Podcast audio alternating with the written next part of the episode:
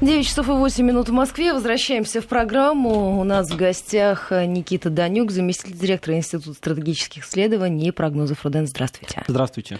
И давайте прям так со свежачка начнем, потому что новости поступали. Вот Китай поступают, Китай думал, думал и э, сформулировал свою позицию по отношению к тем санкциям, которые введены в отношении России, Ирана и э, Северной Кореи Америкой. А Китай выступает против принятого в США закона о санкциях. Китайская сторона последовательно выступает против односторонних санкций. Говорится в документе, Пекин выступает за разрешение межгосударственных разногласий на основе уважения друг к другу путем равноправия и диалога.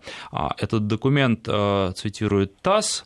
Получается, что американцы этими санкциями не только Европе, но и Китаю э, создают неприятности они, в принципе, могут создать неприятности любой э, иностранной компании, которая так или иначе будет заинтересована в эффективном сотрудничестве с нашим государством, в особенности в энергетической сфере. Причем Потому что если посмотреть... существенные, да? Потому что по поводу несущественных китайцев конечно, не стали выступать. Конечно. Дело в том, что вот этот экстерриториальный принцип, который лежит в основе этих санкций, действительно ставит под угрозу огромное количество инвестиционных энергетических проектов, и многие эти проекты не связаны даже с Европой. Безусловно, самый главный ущерб рассчитан в первую очередь на страны Европейского Союза, но тем не менее под удар попадает и Китай, и Индия, то есть очень крупные и влиятельные мировые партнеры. Поэтому в данном случае реакция Китая вполне обоснована, и она вполне последовательна. Китай неоднократно говорил о том, что международные, точнее, санкции международные являются нелегитимным инструментом. Это, кстати, действительно нелегитимный инструмент, но, как мы все прекрасно понимаем, Соединенные Штаты Америки считают себя уникальной страной, это мессианская страна, которая считает, что она выше всевозможных норм международного права, и мы видим, что вот это понимание себя как уникальной страны, которой можно все, довело до того, что со своими ближайшими союзниками в лице Европейского Союза у них могут начаться очень большие разногласия и проблемы. Поэтому в данном случае Соединенные Штаты Америки, руководствуясь исключительно политическими целями и задачами, для того, чтобы наказать наше государство, э, по большому счету начали действительно торговую войну, причем это торговая война не только с нашим государством, это торговая война с, со всем развитым миром, который никогда не признает э, целесообразность целесообразность э, такого поступка. Сейчас очень много говорят э, о том, э, сильный президент Трамп или слабый, на пользу Америки пойдет его решение или не на пользу, вообще как расценивать все это и к чему все это приведет. Какое значение для нас имеет сильный президент или слабый, и вообще стоит ли это обсуждать на самом деле, стоит ли думать о том, что Трамп предполагает, как он в дальнейшем будет действовать, пытаться просчитать а, конкретные а, влияние его в американской политике, а, то лучше он президент, чем Барак Обама предыдущий или худший, лишают его полномочий Конгресса или не, лишают, не решает. А, с точки зрения Америки, а, его действия усиливают Америку, нашего конкурента, как мы видим на международном рынке, или ослабляют? Что вы думаете? Ну, все зависит от конкретной имплементации этих санкций. Дело в том, что особенность вот этого санкционного пакета заключается в том, что а, эти санкции прописаны общими словами. То есть, э, по большому счету, то, как будут реализовываться эти санкции, в отношении каких компаний и какая будет строгость, все зависит от конкретных исполнителей, и одним из исполнителей является как раз президент. Вот он действительно, несмотря на то, что по большому счету эти санкции являются своего рода пощечиной Дональду Трампу, потому что впервые в истории э, президент, который исторически с точки зрения юрисдикции всегда определял вопросы внешней политики в Соединенных Штатах Америки, сейчас э, его полномочия очень сильно урезаны, потому что он не может без э, одобрения Конгресса отменить эти санкции. Ну, точнее, не одобрение Конгресса, там есть советы, но неважно. Самое главное, что действительно Дональд Трамп, по большому счету, скован по рукам и ногам, он хромая утка, несмотря на то, что занимает пост президента Соединенных Штатов Америки там, не более чем э, пол, полгода. Но вместе с тем э, все зависит от э, конкретных сценариев. Вот согласно очень распространенному сценарию, Соединенные Штаты Америки, помимо давления на наше государство, попытаются прийти на европейский энергетический рынок э, вместе со своим жиженным природным газом. Вот эта точка зрения очень распространена, и, в принципе, она обоснована, потому что действительно в Соединенных Штатах Америки э, совсем недавно случилась так называемая сланцевая революция, и Штаты из главного импортера природного газа теперь превратились в экспортера. Но если разбираться, посмотреть конкретные цифры, то мы увидим, что на самом деле э, все эти страхи по поводу того, что Соединенные Штаты Америки захватят э, европейский газовый рынок, они очень сильно преувеличены. Вот сухая статистика. В 2016 году США поставили на территорию Европы всего лишь 500 миллионов кубометров газа, то есть европейским странам. Причем главными потребителями жиженного природного газа из США были такие страны, как Испания, Португалия, Португалия, Турция, Италия. А, для сравнения, Российская Федерация в 2016 году поставила Европе 178 миллиардов кубометров. При этом по сравнению с 2015 годом она увеличила экспорт примерно на 20 миллиардов. То есть, э, просто даже вот для сравнения цифры. Помимо этого, существует проблема инфраструктуры. А, дело в том, что сейчас Соединенные Штаты Америки согласно своим мощностям, э, готовы экспортировать жиженый природный газ, э, если действительно эти порты будут э, загружены круглый год, работать круглый год, в объеме и мощности 12 миллиардов кубометров. У них, по большому счету, работает один экспортный терминал. Да, в 2016 году в Соединенных Штатах Америки было подано 26 заявок на строительство других экспортных терминалов по жиженому природному газу, однако принято к реализации было только 5. И если все удачно сложится, то есть после того, как этот, э, эти проекты будут утверждены, и э, инвесторы э, будут, собственно, вложат в это деньги, и все это построится, то примерно через 5-7 лет э, максимальная мощность будет 90 миллиардов. И в этом смысле, э, даже с точки зрения простой логики, мы понимаем, что э, Соединенные Штаты Америки не смогут в ближайшее время, я уже даже не говорю о вопросе цены, она тоже очень важная, потому что наш э, газ российский с точки зрения, э, так скажем, рынка, он намного более конкурентоспособный. Опять же, немного цифр. Э, мы примерно продаем э, тысячу э, кубометров за 100, 167 долларов, а э, для Соединенных Штатов Америки рентабельность вот экспорт этого прижиженного природного газа начинается от 245, не считая затраты на доставку, на разжижение этого газа в Европе. В общем, если начинать разбираться, то мы поймем, что у страха глаза велики. Действительно, Соединенные Штаты Америки в ближнесрочной и среднесрочной перспективе не смогут могут стать главным экспортером газа в, э, в Европу, даже если они будут пытаться всячески э, действительно с помощью санкций э, вводить ограничения и, собственно, штрафовать европейские компании, которые сотрудничают с нашим государством в области энергетики.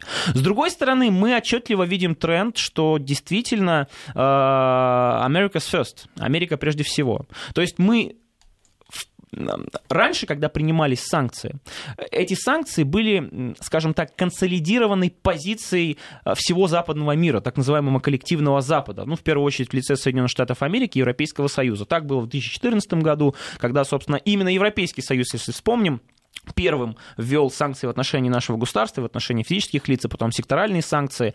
А теперь э, Соединенные Штаты Америки действительно э, показали европейцам, что они руководствуются исключительно своими национальными интересами и даже не готовы обсуждать какие-либо негативные последствия, которые несут э, данные санкции в отношении европейских компаний, ну и, соответственно, европейской экономики. Поэтому с точки зрения долгосрочной перспективы, ну, конечно, может быть, э, Соединенным Штатам Америки это выгодно, и в первую очередь это выгодно за счет ослабления Европы. Дело в том, что действительно Дональд Трамп он э, и многие очень влиятельные финансово-промышленные группы показывают, что они перестали воспринимать Европейский Союз сугубо как партнера, ну и союзника, они начали воспринимать его в том числе в качестве своего э, торгового противника. В объем товарооборота между Соединенными Штатами Америки и э, Европейским Союзом 686 миллиардов долларов. При этом э, у Соединенных Штатов отрицательная сальдо торгового баланса, примерно 150 миллиардов. Это означает, что, э, вот, собственно, об этом постоянно говорит Дональд Трамп. Вот он приезжает в Европу и, и говорит, товарищи, я вот не вижу большого количества американских машин, например, американского производства, в Германии на европейском рынке.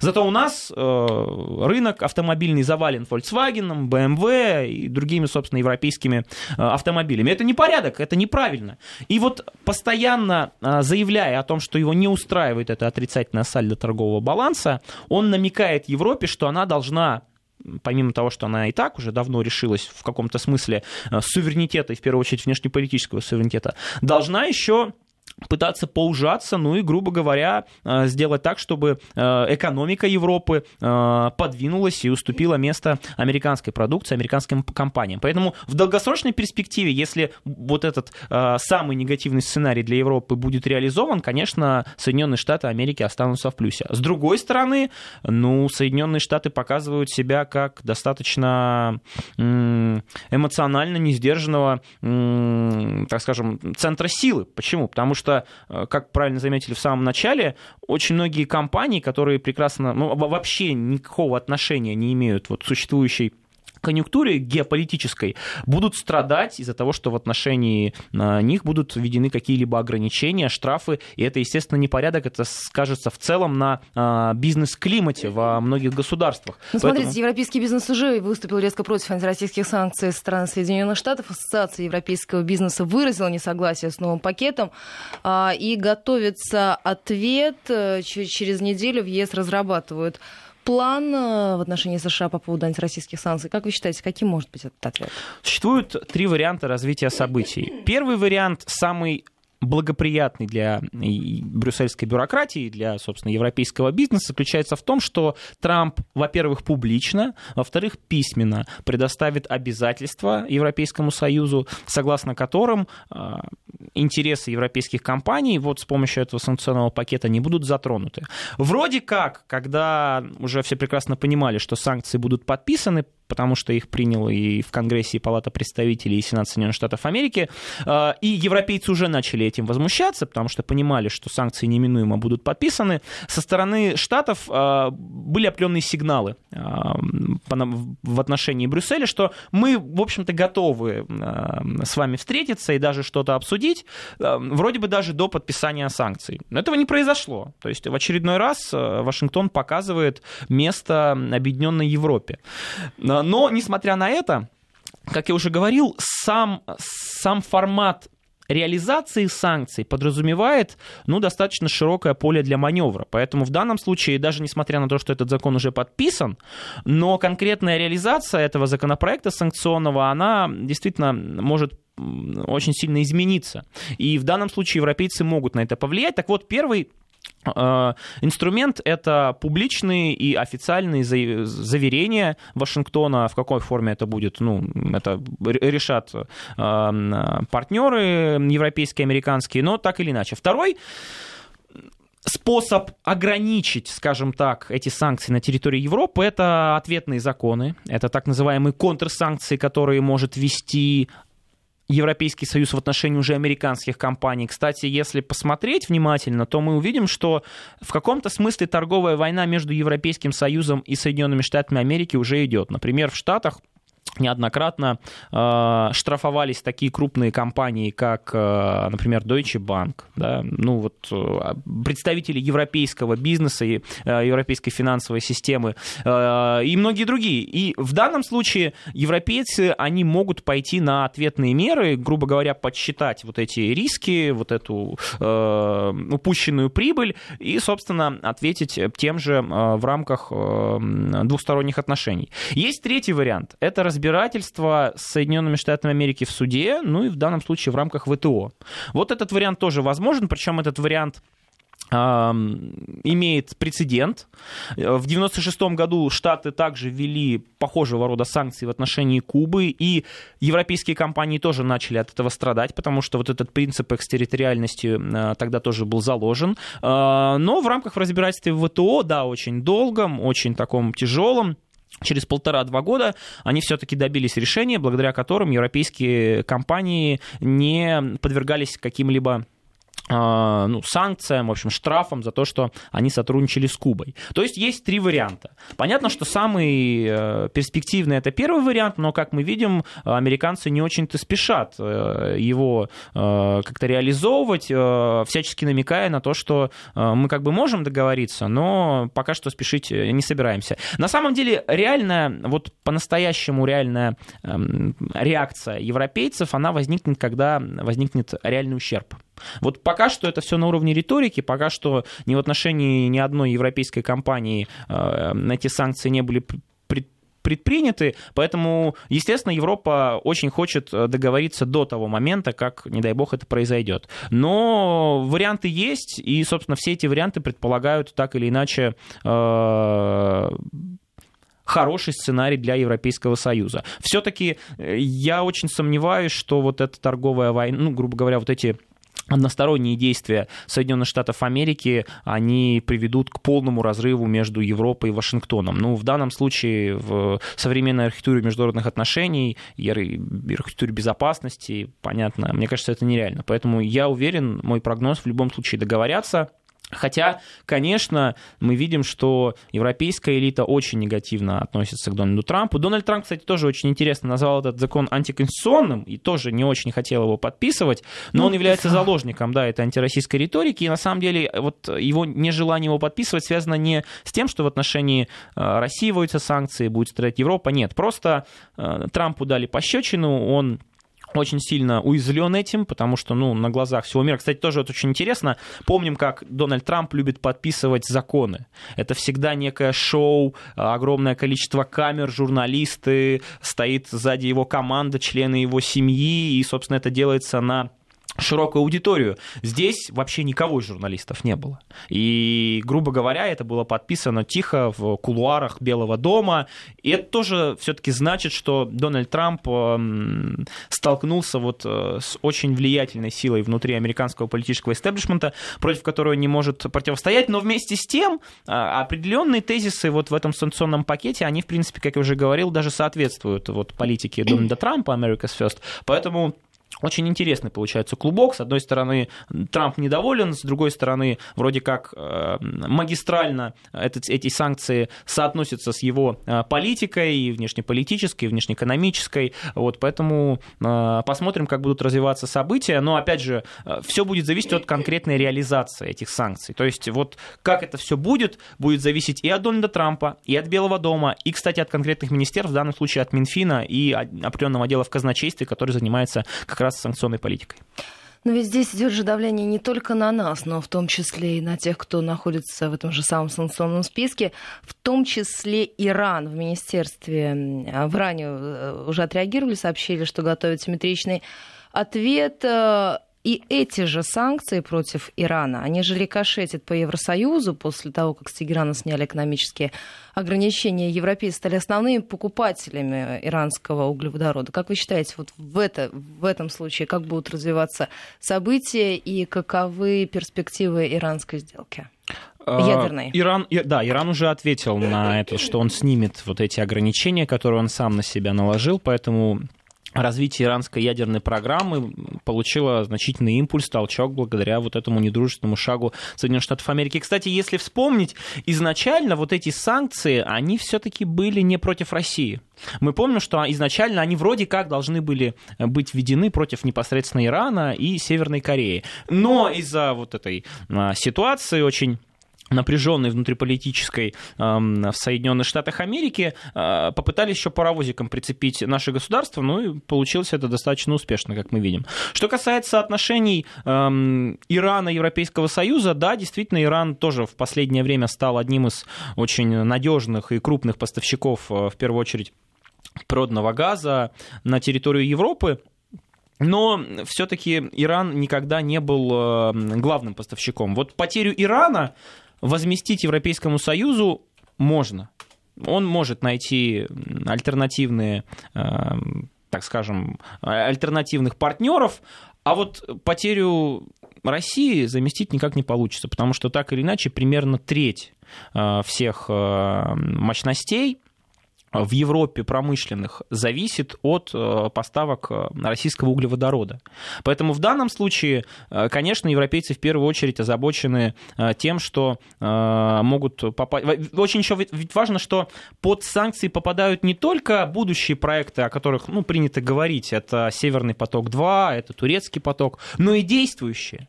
То есть, иными словами, любая компания европейская, которая занимается не только инвестированием в эти энергетические проекты, но, например, занимается ремонтом, модернизацией, обслуживанием, она тоже попадает под э, эти э, меры. Карательные. Поэтому в данном случае э, действительно на повестке дня стоит, в принципе, энергетическая безопасность Европы. И Европа, естественно, хочет сохранить эту энергетическую безопасность и в каком-то смысле свой энергетический суверенитет, хотя, конечно, зависимость от российского газа им тоже очень-очень не нравится.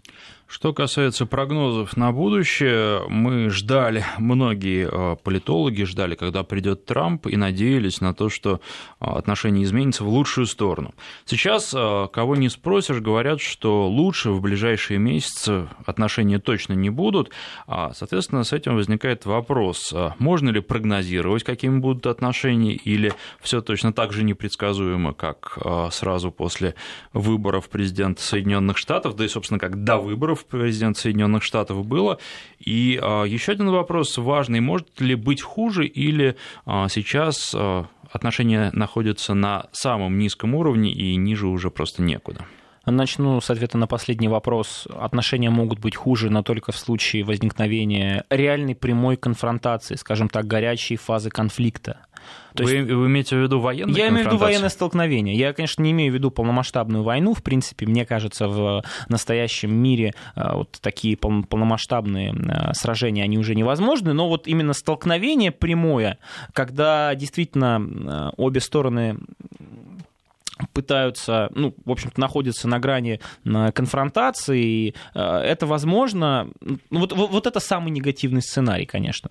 С точки зрения каких-то перспектив, эм, в этом смысле показательна реакция нашего высшего государственного руководства в лице премьер-министра Медведева, который, кстати, и обозначил достаточно правильно ситуацию. Во-первых, э, Разрешите, мы да. сейчас прервемся и с этой темой начнем уже следующую да? часть нашего обсуждения. У нас новости.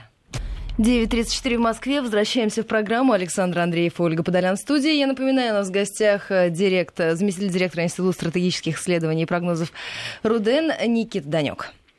Ну, итак, вы не успели полностью ответить на вопрос о том, а, чего ждать дальше от российско-американских отношений. Как я понимаю, а, хуже вряд ли будет. То есть а, такой сценарий тоже возможен, но вероятность его не очень да, велика. конечно. Действительно, никакой разрядки ожидать не стоит. И это связано, вот, собственно, со вторым вашим вопросом. Это как раз связано с тем, что Дональд Трамп, он связан по рукам и ногам.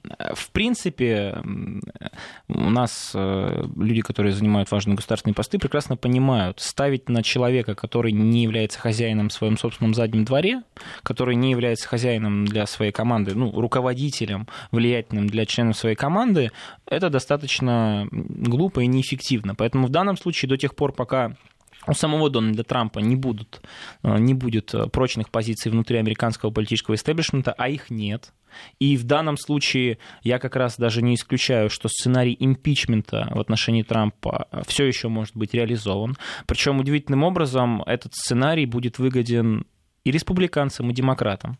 Почему республиканцам? Потому что если... Э, дело в том, что в 2018 году пройдут выборы в Конгресс, республиканцы имеют там большинство, и хотелось бы это большинство сохранить. А с таким президентом и с его достаточно большим антирейтингом сделать это будет очень сложно. Но если все-таки импичмент произойдет, то э, на арену выходит Майк Пенс. Вот Пенс, если мы посмотрим, проанализируем его выступление, это антипод Трампа. Вот все скандалы, которые связаны с Трампом, с членами его команды, с членами его семьи, они вообще не касаются Пенса. Вот Пенс — это такой на самом деле, грубо говоря, наемный менеджер американской политической он не элиты. получал. Нет, нет, вот Пенс нет.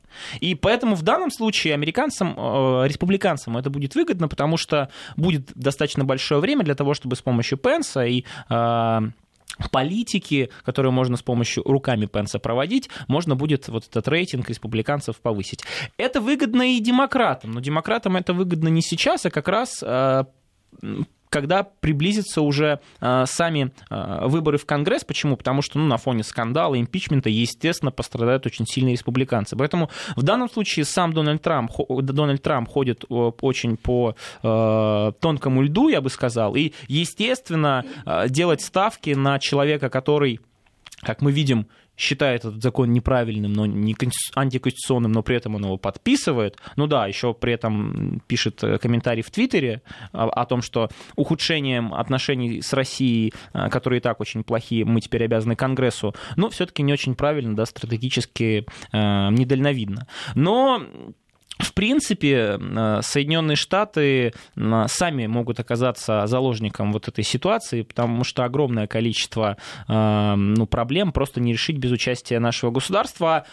После того, как Штаты пересекли эту красную линию, ну, в каком-то смысле наши руки больше раз, развязаны. И, в, и в отношении ситуации в Сирии, и в отношении ситуации на Украине, на Возникает вопрос, Украины. а не получается ли так, что а, нынешняя ситуация, Трампа можно назвать э, слабым президентом, как угодно, но, тем не менее, нынешняя политическая ситуация в Соединенных Штатах, с учетом того, что они позиционируют себя как противник России, и Россию ставят чуть ли не на первое место в списке своих противников, а что нам это, э, может быть, в тактическом плане невыгодно, но в стратегическом выгодно. Ну, в общем-то, да. Во-первых, э, опять же, вот сохранение этого санкционного режима, к которому наша российская экономика более-менее адаптировалась, оно в очередной раз позволяет нам эм, запрыгнуть, вот, скажем так, в это окно возможностей. Мы не очень эффективно запрыгнули в прошлое окно возможностей, я имею в виду с точки зрения развития нашей экономики и внутреннего нашего потенциала. Но теперь у нас есть еще вроде бы шанс, посмотрим, получится ли нам это сделать или нет, потому что так или иначе, хотим мы этого или нет, но главным стержнем, благодаря которому действительно мы можем не опасаться никаких санкций, является наша экономика, развитие наших производств, промышленности, в первую очередь технологий. Поэтому в данном случае, кстати, самым э, таким больным уколом для нас является, конечно, ну, по большому счету блокировка и запрет доступа к высоким технологиям, причем в стратегически важной для нас энергетической сфере. Вот если получится в обход западных компаний и технологий развивать э, с помощью разработок наших ученых э, наши продукты, вот это будет здорово. Что касается геополитики, то так или иначе процесс э, трансформации системы международных отношений, он происходит на наших глазах. Вот эта э, однополярная модель с главным э, доминирующим государством в лице Соединенных Штатов Америки, она себя уже изживает. Это связано с объективными причинами, опять же, с тем, что э, набирают силу другие центры, э, собственно, в первую очередь Юго-Восточная Азия, это Китай, это Европа, опять же, э, та же Россия, э, страны БРИКС. И в этом контексте, естественно, Соединенные Штаты Америки будут делать все для того, чтобы как можно дольше попытаться хотя бы сохранить вот это глобальное доминирование. Но так или иначе, э, система международных отношений перестает быть однополярной, она становится немного полярной, а скорее полицентричной. То есть существует много центров силы, и вот все они, как мы видим, могут а, оказывать значительное влияние на систему международных отношений. Э, при этом, э, в принципе, есть вещи э, в российско-американских отношениях даже, которые являются очень чувствительными, в первую очередь, для американцев. Вот у нас есть такая вещь, как ядерное оружие, которое является действительно главным гарантом нашей безопасности и действительно является очень весомым убедительным аргументом в мировой политике. Вот как только, очень, кстати, интересно заметить, как только вопросы начинают касаться ядерного оружия, сферы ядерного разоружения, американцы очень щепетильно к этому относятся. Вот э, совсем недавно был случай, когда представители нашего оборонного ведомства сказали о том, что гипотетически мы можем запретить инспектирование американцами наших российских ядерных объектов. Мы это делаем обоюдно. Там такой, э, в общем-то, прошу прощения, э, в общем, ну, начался возглас возмущения, какого-то страха, скажем так, да, как же так, у нас же есть сфера, мы же ответственны за мир во всем мире, мы две суперядерные державы, и нет, нет, нет, вот это, пожалуйста, давайте мы трогать не будем.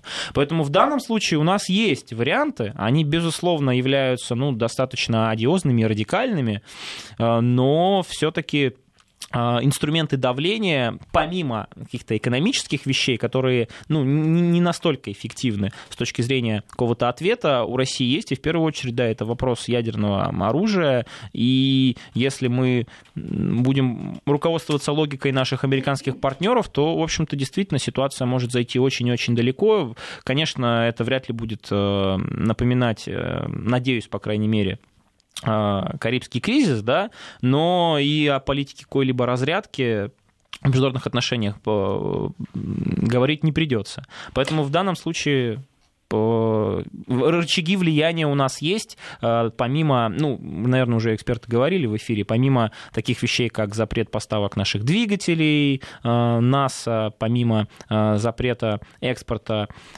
титана для американского Боинга, нашего алюминия. Но дело в том, что эти меры, они, безусловно, нанесут укол, скажем так, американской экономике, но по факту они и на нас негативно отразятся, потому что так или иначе это наша прибыль, это наши рабочие места, поэтому в данном случае а, все-таки не приходится говорить о том, что э, мы как-то можем экономически ответить американцам сильно. И в первую очередь это связано с тем, что ну, наш товарооборот это примерно 20 миллиардов долларов. То есть за 2016 год это ну, достаточно ничтожные цифры в, в глобальном формате. Вот у американцев с европейцами 686, с китайцами еще больше, а с нами ну, 20. Да? Ну, огрубляя.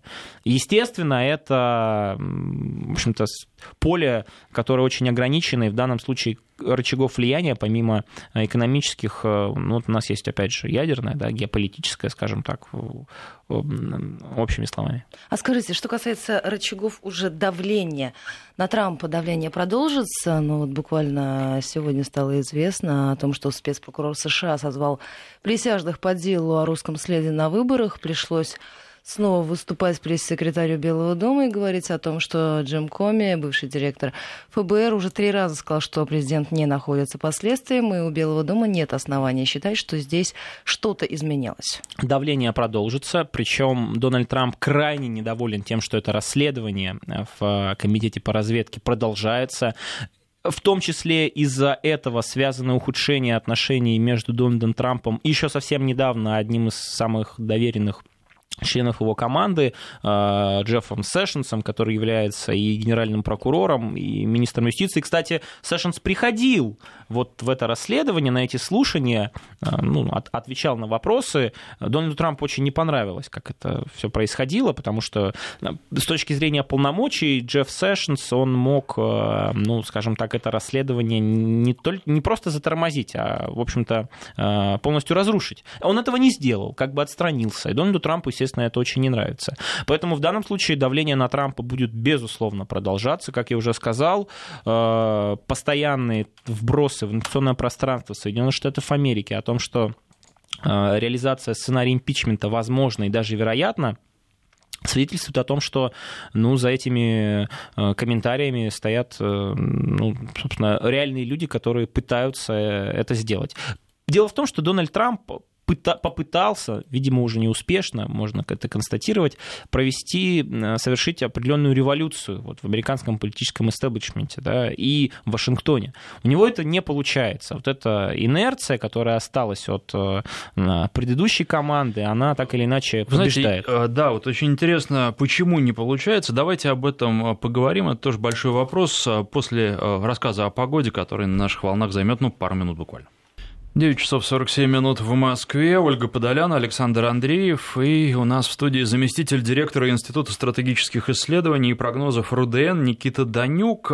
Немножко о причинах. И вы знаете, хотелось бы задать э, такой, наверное, более общий вопрос. Хороший бизнесмен, коим является Трамп, означает ли это, что он не может просто быть хорошим политиком, что для того, чтобы быть хорошим политиком, нужны совершенно другие, не такие, как в бизнесе, качества, и э, одно другому просто прямо противоречит, потому что ну, вот а, не так он начал свою революцию, наверное, можно было ее провести, но по-другому нужно было действовать, и для этого нужно было быть именно политиком.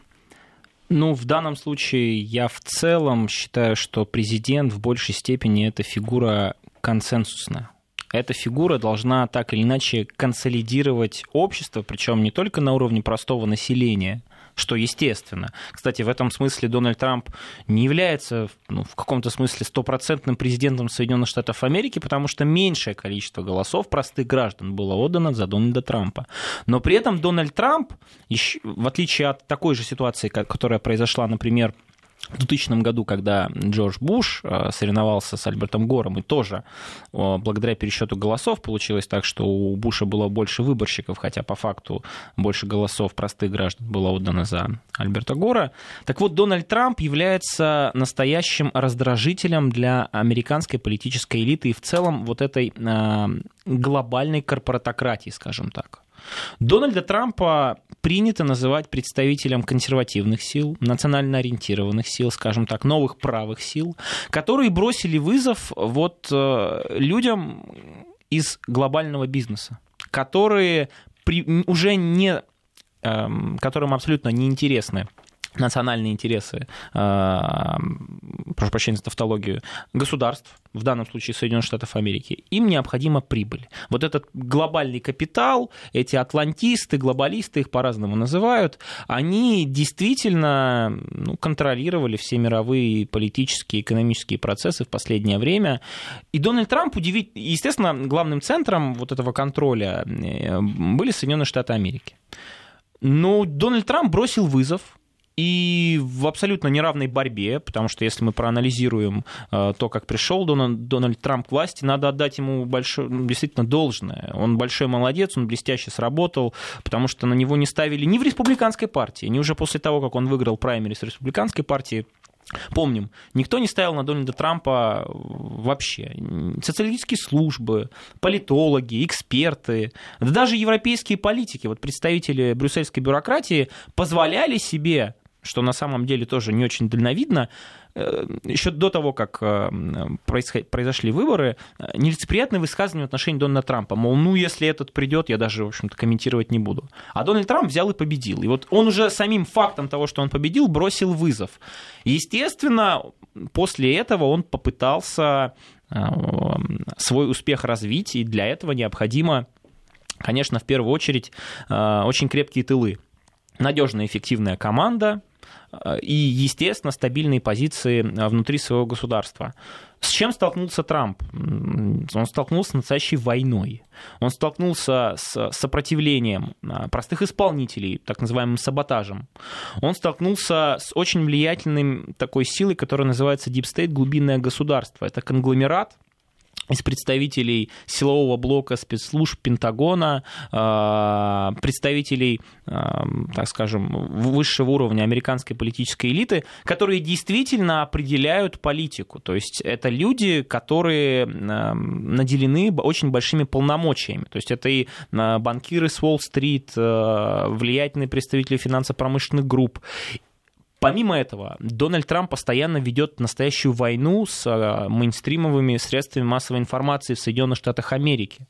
А, основные газеты, журналы, каналы на телевидении они ведь открыто, не стесняясь, а, пытаются дискредитировать Дональда Трампа на посту президента. Это вообще, в общем-то, немыслимо. Понятно, что а, всегда было разделение в Соединенных Штатах Америки на консервативные, скажем так, республиканские каналы по типу Fox News и, скажем так, на рупоров вот этой э, либеральной демократической э, прослойки э, в лице э, того же CNN, да, Wall Street ну, там Journal. Все стало понятно, когда критиком Трампа по CNN вдруг стал такой спикер, как господин Маккейн Кейн, он ну, там стал очень часто появляться. Вот это тоже интересно. И даже в республиканской партии, которая, казалось бы, должна была быть надеждой и опорой Дональда Трампа, ну, потому что он является президентом от республиканцев, у него есть не просто критики, а, но открыто его противники в лице так называемых американских ястребов, не консерваторов. Это Маккейн, это Линдси Грэм и так далее.